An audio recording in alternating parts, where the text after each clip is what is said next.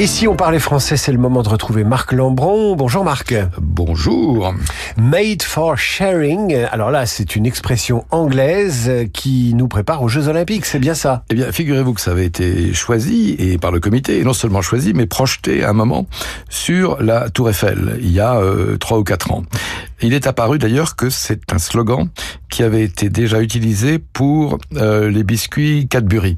Ah. Euh, mais peut-être que les Jeux Olympiques vont, vont rapporter du, du biscuit. Moi, je croyais qu'il fallait qu'il soit encore un peu plus long, Monsieur Cadbury. C'était ça le slogan. C'est possible, mais il y avait aussi Made for Sharing. Et d'ailleurs, il y avait eu une protestation de l'Académie française, et je crois que le slogan a été retiré de la Tour Eiffel. Je ne sais pas encore s'il il est en vigueur.